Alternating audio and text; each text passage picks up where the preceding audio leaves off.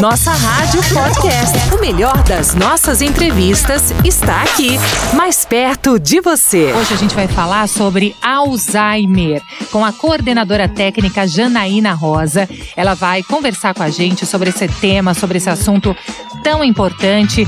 Também está com a gente a nossa jornalista, a Luana Coutinho, jornalista aqui da nossa rádio, do Nossa Tarde é Show. Oi, Lu, boa tarde. Oi, Carol, boa tarde. Um prazer estar aqui novamente com você. Prazer é sempre nosso, Lu. Muito obrigada mais uma tarde. A Luana, que sempre separa essas entrevistas, faz todas as entrevistas aqui do Nossa Tarde é Show, da nossa rádio. E bom, gente, é o seguinte: a doença de Alzheimer se apresenta como demência ou perda de funções cognitivas, como memória, atenção e orientação, e é causada pela morte de células cerebrais. No Brasil, estima-se que existam cerca de que existem cerca de 1 milhão e 200 mil casos, a maior parte deles ainda sem diagnóstico. No relatório mundial de Alzheimer 2020, a Associação Internacional de Alzheimer apresentou dados impactantes, como a ocorrência de um, um novo caso de demência a cada três segundos. Ainda de acordo com a ADI, até o ano passado, havia mais de 50 milhões de pessoas vivendo com demência. A estimativa é que em 2030 esse número chegue a 82 milhões e em 2050 152 milhões de casos. Para falar sobre esse assunto, hoje a gente conversa com a Janaína Rosa. A Janaína é coordenadora técnica da Home Angels, a maior rede de cuidadores de idosos da América Latina. Oi, Janaína, boa tarde. Muito obrigada por aceitar aqui o nosso convite da nossa rádio, do Nossa Tarde Show. Seja muito bem-vinda, Janaína. Olá, Carol. Olá, Luana. É, obrigado pelo convite. Estou muito satisfeita e feliz de estar aqui com vocês. Nós que estamos, Janaína, muito obrigada. Quero começar também parabenizando o seu trabalho. É um trabalho realmente muito bonito, fantástico. Parabéns mesmo e muito obrigada mais uma vez por estar aqui com a gente. Janaína, o que é a doença de Alzheimer? Olha, a doença de Alzheimer, de uma forma bem clara, é, nós podemos também chamar né, de demência de Alzheimer, é, é uma doença neurodegenerativa. Isso quer dizer que uma pessoa que tem essa doença, ela tem uma perda significativa de neurônios e, consequentemente, ocorre uma pequena diminuição no tamanho do cérebro, porque esses neurônios eles vão morrendo a longo prazo. E aí, quando isso acontece, a pessoa que tem Alzheimer, ela acaba tendo os impactos prejudiciais do que chamamos de componentes cognitivos, que é a capacidade, né, que uma pessoa tem para guardar informação, para memorizar os fatos, para raciocinar, para passar informações para outras pessoas. Então, assim, uma pessoa ela precisa dessas funções no dia a dia e aí com o Alzheimer ela tem esses impactos neurológicos. Então, a gente pode definir a demência de Alzheimer como um prejuízo cognitivo progressivo. Ela começa devagar, em pequenas atividades e acaba progredindo aí para prejuízos maiores. Certo. Lu, você? E Janaína, qual é a causa da doença de Alzheimer? É possível definir qual é a causa? Olha, o Alzheimer ele não tem uma causa específica. Na área da saúde, da pesquisa, ainda não se sabe, né, o porquê essa doença ocorre ou porquê ela desenvolve em uma pessoa e em outra não, enfim. Algumas pessoas até confundem isso e é até interessante falarmos disso, porque às vezes, por uma questão de pouca informação ou informações passadas por pessoas de mais idade, elas associavam né, o Alzheimer com esclerose, o que não tem nenhuma relação. Então as pessoas falavam que ah, fulano estava, com, estava esclerosado, então o Alzheimer não tem nenhuma relação com esclerose ou com problemas circulatórios, são completamente diferentes. O que nós sabemos é que o surgimento do Alzheimer, ele tem relação com algumas lesões cerebrais que acaba caracterizando na doença.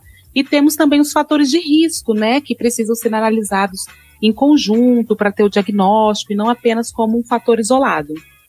Certo. Agora, qual é a média de idade das pessoas, Janaína, que desenvolvem a doença? Olha, não temos uma idade precisa para o surgimento da, da, do Alzheimer, né? Uhum. Mas nós podemos falar que dos casos que são mais diagnosticados, nós temos uma presença maior em pessoas com idade superior aos 65 anos. Então, quanto mais avançada a idade, maior as chances do aparecimento dessa doença. Até porque a idade né, é, avançada é o principal fator de risco. E, Janaína, a genética, ela é um dos fatores de desenvolvimento? Quais são os outros fatores que a gente pode considerar como fatores de risco para o surgimento do Alzheimer? Sim, Luana, nós classificamos o fator genético como um fator de risco. Ou seja, se você tem ou teve um familiar com Alzheimer, as suas chances acabam se tornando maiores quando são comparadas a uma pessoa que não tem um familiar acometido com essa doença. Mas o fator genético, ele não é o fator determinante. Nós estamos falando de riscos. Se tem um familiar, as chances acabam aumentando.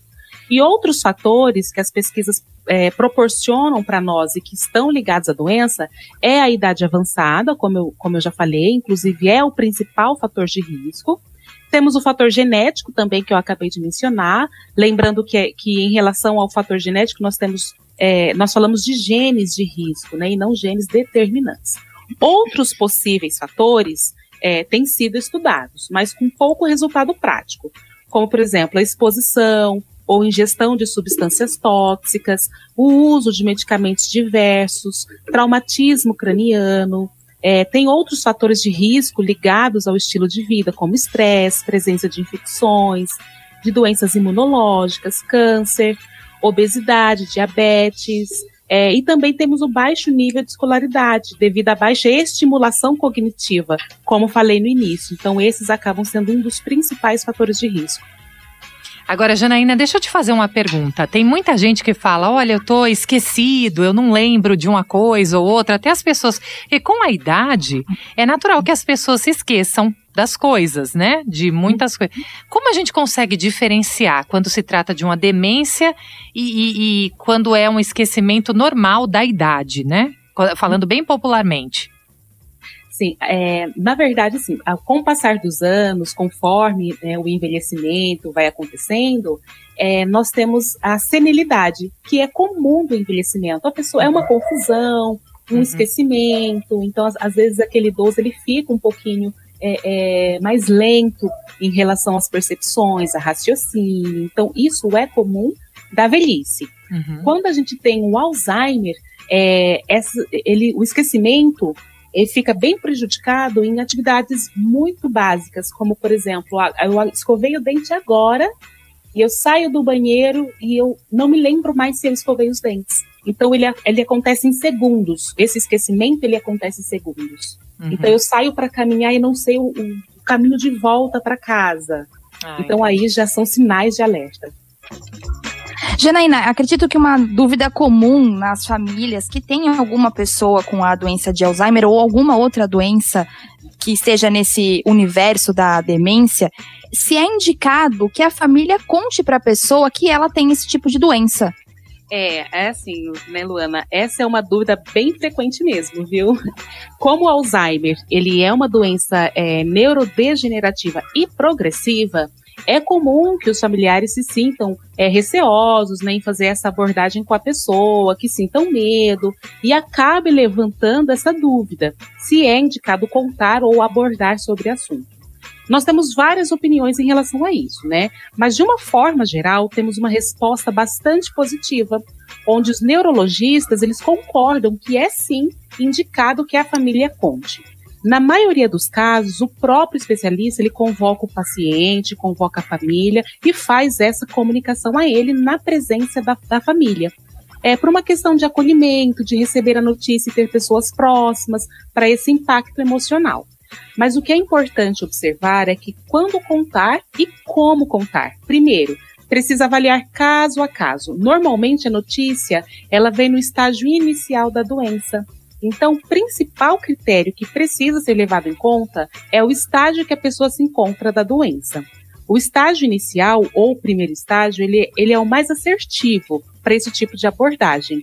É onde a própria pessoa ela tem ciência da sua condição clínica e aí a aceitação é, ao tratamento ele acaba sendo mais efetivo porque a pessoa aceita isso, aceita a sua nova condição, ela concorda com o tratamento e acaba cooperando é, no controle dos sintomas. E claro, precisa ter o consenso, né, entre o médico, entre o familiar e também o acompanhamento de um psicológico, de um psicólogo é muito importante.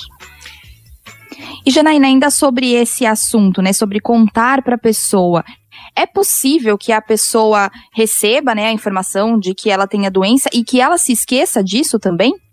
Sim, Normalmente, é, quando essa informação ela vem no, numa fase mais avançada da doença, que ela vem no, no que chamamos né, de uma fase 2, do estágio, do segundo estágio dessa doença, onde a gente tem os agravantes maiores, isso é natural que ela receba essa informação e ela não absorva essa informação.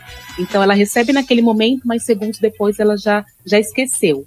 Então, quando essa informação ela vem nos estágios iniciais, bem no comecinho, assim que é dado o diagnóstico, é, a gente tem uma resposta mais positiva em relação ao tratamento. Então, a pessoa ela aceita essa condição nova dela e ela fica aberta, ela tem aquele medo do esquecimento, então ela acaba cooperando bastante para o tratamento. E quais os principais cuidados que os familiares precisam ter em casa, Janaína?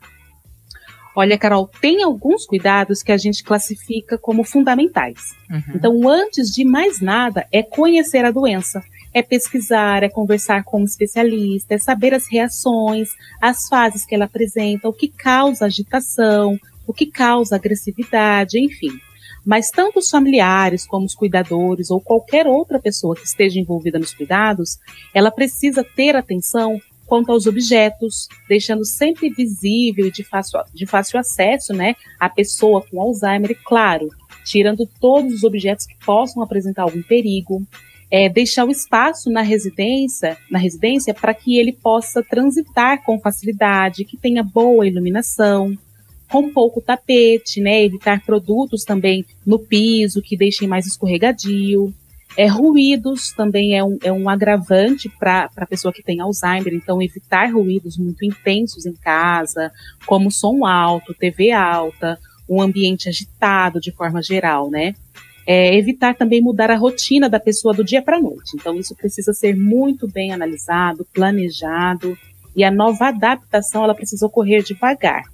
É, nós temos também que colocar barras de apoio no banheiro, no quarto da pessoa, é, não deixar chave de casa ou carro né, visível, nem chaves em portas, né, para evitar o risco da pessoa se trancar. Então, são esses os cuidados principais. E Janaína, você comentou sobre a agitação, né? É, alguns pacientes com Alzheimer podem apresentar mais agitação. E como o familiar pode fazer para controlar até para essa agitação toda não prejudicar a pessoa com a doença de Alzheimer. Sim, é, o, como eu falei, o ruído ele, ele causa essa agitação, então é bem normal. A pessoa ela não, ela não se sente confortável num ambiente que está com ruído muito excessivo. É, a, a, comunicação também é um fator muito é, importante. Então, às vezes ela fala, é, ela fala baixo, então é se aproximar enquanto ela fala. É, quando você repete muito as frases que ela mesma falou, isso também causa uma agitação, causa um desconforto. É, para o embate, né, que nós falamos também com a pessoa que tem Alzheimer, é, insistir em uma ação, é, impor uma ação, esses fatores eles vão determinar um, um comportamento agressivo. Então a pessoa ela tem é, é a doença, assim, ela tem a, a, essa perda de memória, esse comprometimento, mas ela tem essas reações. Né? Então, quando insiste muito em alguma ação e começa a falar, olha, você acabou de comer, ele fala, não, eu não almocei, e fica muito batendo nessa tecla, isso desenvolve, né, desencadeia uma série de comportamentos mais agressivos, mais agitados. Então, são basicamente esses. Certo. Agora, Janaína, e é indicado uma dieta específica? É, se sim, quais são os alimentos que devem ser evitados? Como funciona isso? Sim, Carol, olha, um estilo de vida saudável que inclui né, uma alimentação equilibrada, e ela precisa também ser associada a outras práticas saudáveis, ela acaba contribuindo na prevenção do Alzheimer.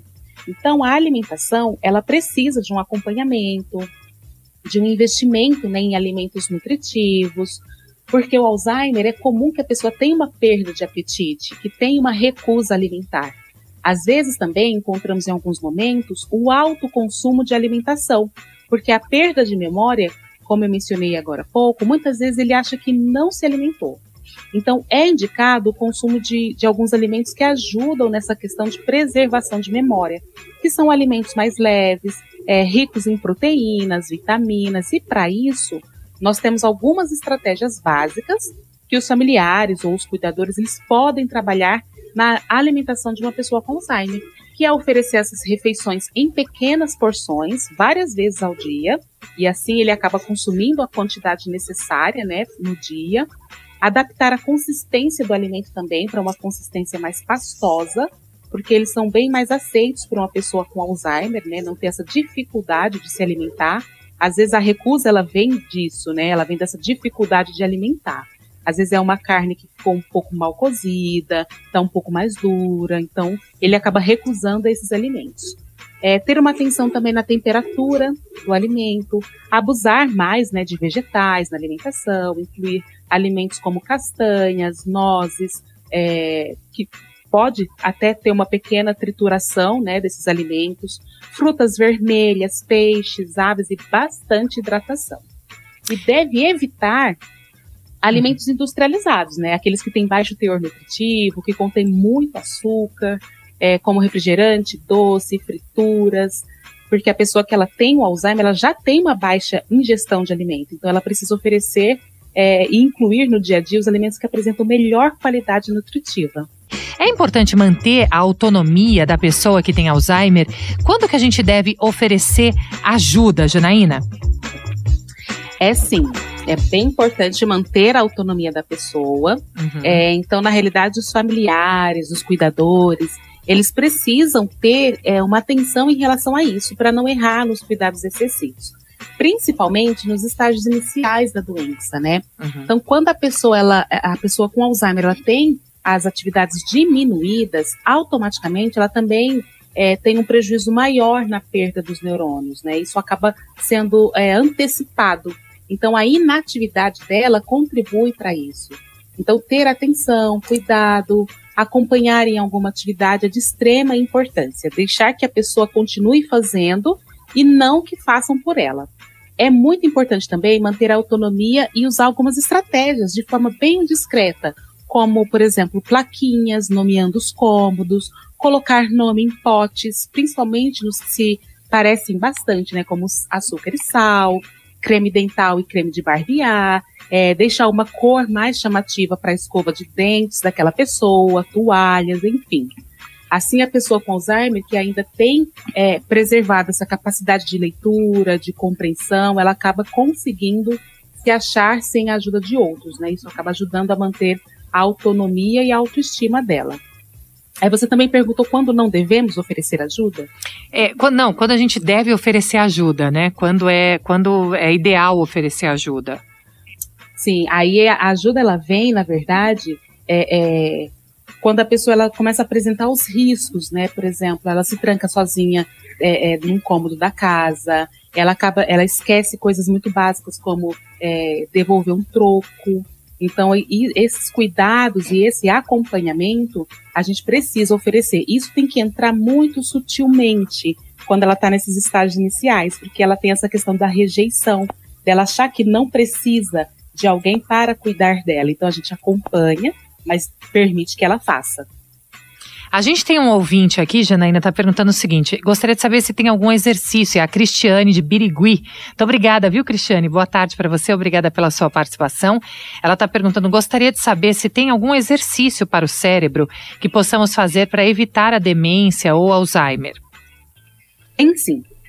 É, nós temos é, alguns exercícios que ajudam a turbinar, turbinar, né? Nós podemos uhum. dizer assim, o cérebro, que é palavras cruzadas, é, fazer alguma atividade com a mão contrária, né, do que a mão dominante, é um dos, dos, dos exercícios. É, a leitura, trabalhar a leitura também. A gente tem aquela brincadeira, eu acho que todo, todo mundo já, já brincou um dia na vida, né, que é aquele jogo de stop. Então isso acaba memorizando, você tem que lembrar nome de animais, nome de cores, de frutas, de estados. é, xadrez também, né? Quem, quem tem esse domínio ou tinha, é, ou colocar, incluir essa pessoa, né? Em jogos de mesa, que é xadrez, cartas. Então, tudo isso acaba estimulando bastante o cérebro. Associado, claro, como eu falei, a uma alimentação equilibrada, a atividade física, né? Uma caminhada, é, pilates, natação ou hidroginástica. Então, tudo isso ajuda bastante. Ok, Janaína. Lu, você? E Janaína, a gente tem falado bastante dos cuidados com a pessoa com Alzheimer, né? Mas quem cuida da pessoa com a doença também precisa de cuidados, né? Quais seriam esses cuidados com os cuidadores? Sim, geralmente a doença ela afeta todos, né, ao redor, porque ela reflete na dinâmica da família. Principalmente quando precisa abrir mão ou adiar algum projeto, algum plano, né, pessoal. Quem cuida de uma pessoa com Alzheimer acaba é, é, trabalhando o dobro, porque ela volta a atenção 100% para essa pessoa e ocasiona, às vezes, uma sobrecarga das atividades, um desgaste físico, emocional, porque ela acaba desempenhando funções que vão além das suas capacidades. E nem sempre essa pessoa vê o final do dia. Por isso que muitas vezes é, ter um cuidador ajuda bastante, até porque a tarefa de cuidar ela exige uma grande responsabilidade principalmente quando ela está centralizada em uma única pessoa da família. Geralmente essa pessoa tem momentos de estresse, de tristeza. É, quando nós falamos né, de alguém bem próximo que está nessa função de cuidar, que é uma filha, que é um companheiro, é, principalmente quando o estágio da doença não permite mais reconhecer essas pessoas. Então isso afeta de uma forma ampla o estado emocional de quem está muito próximo e envolvido nos cuidados. Quando a gente tem um cuidador, essa divisão de tarefas é o melhor caminho para muitas famílias, é porque ele, o cuidador ele não tem esse vínculo enraizado com, esse, com essa pessoa que tem o Alzheimer e ele acaba conseguindo separar mais essa questão emocional, né? Uhum. Então, além de aliviar a sobrecarga da família, quando tem um cuidador para essa função, os cuidados eles são realizados no ambiente familiar. Isso é muito bom para a pessoa que tem Alzheimer. Além do mais, quanto quando a autonomia dessa pessoa ela fica comprometida e você tem um profissional, tem um cuidador que sabe conduzir essa assistência, que tem experiência em cuidados com pessoa que tem Alzheimer, acaba trazendo esses resultados bem satisfatórios no dia a dia. Agora, Janaína, e é possível prevenir a doença? Sim, sim, Carol, é uhum. é possível. A prevenção, na verdade, ela está bem relacionada ao estilo de vida saudável que eu comentei no início, e também ela está relacionada é, no combate aos fatores de risco. Mas é importante buscar os cuidados individualizados, por exemplo. Então, exercícios que estimulam a memória é uma estratégia para prevenir o Alzheimer, né? Porque mantém a mente sempre ativa é, e não precisa de recursos caros e nem pagos para isso. A família, o cuidador, eles podem fazer isso por meio do estímulo da leitura, de um jogo de memória, pintura, desenho, dança. Então, são atividades que ajudam bastante, né? Repouso, convívio e interação social também com outras pessoas, acaba ajudando sim a prevenir ou retardar os efeitos da doença. E Janaína, a doença de Alzheimer, ela tem cura? Infelizmente não, Luana. Ainda não temos é, a cura para o Alzheimer, né? O que temos são tratamentos disponíveis para a pessoa que sofre com essa doença, né, onde é possível atrasar a evolução e melhorar o bem-estar dela. Tem o tratamento medicamentoso, que ele precisa ser é, associado, associado a hábitos de vida saudáveis, e o acompanhamento de uma equipe multidisciplinar. Nós falamos sobre alimentação, né? Então, a inclusão de um nutricionista para uma adaptação de cardápio é muito importante.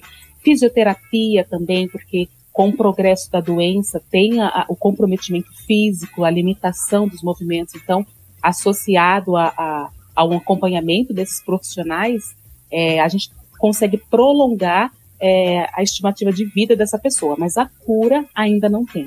Perfeito. Gente, infelizmente passa muito rápido o nosso tempo. Eu gostaria muito de agradecer aqui a Janaína Rosa. Nós conversamos com a Janaína, que é coordenadora técnica da Home Angels, que é a maior rede de cuidadores de idosos da América Latina. Janaína, gostaria muito de agradecer a sua participação, o tempo que você disponibilizou aqui para nós, da nossa rádio, nossa Tarde é Show. Muito obrigada por aceitar o nosso nosso convite. Eu gostaria muito que você deixasse aí as suas considerações finais e também os seus contatos, por favor. Tá, Joia? Eu agradeço, tá, Luana, Carol, obrigada pelo convite. Fico muito feliz. É, o Alzheimer é, uma, é um assunto bem interessante que eu gosto bastante de falar sobre ele, tenho um pouco mais de domínio. É, nós temos também as nossas redes sociais da Home Angels. Lá tem alguns vídeos que eu falo, tem um canal do YouTube.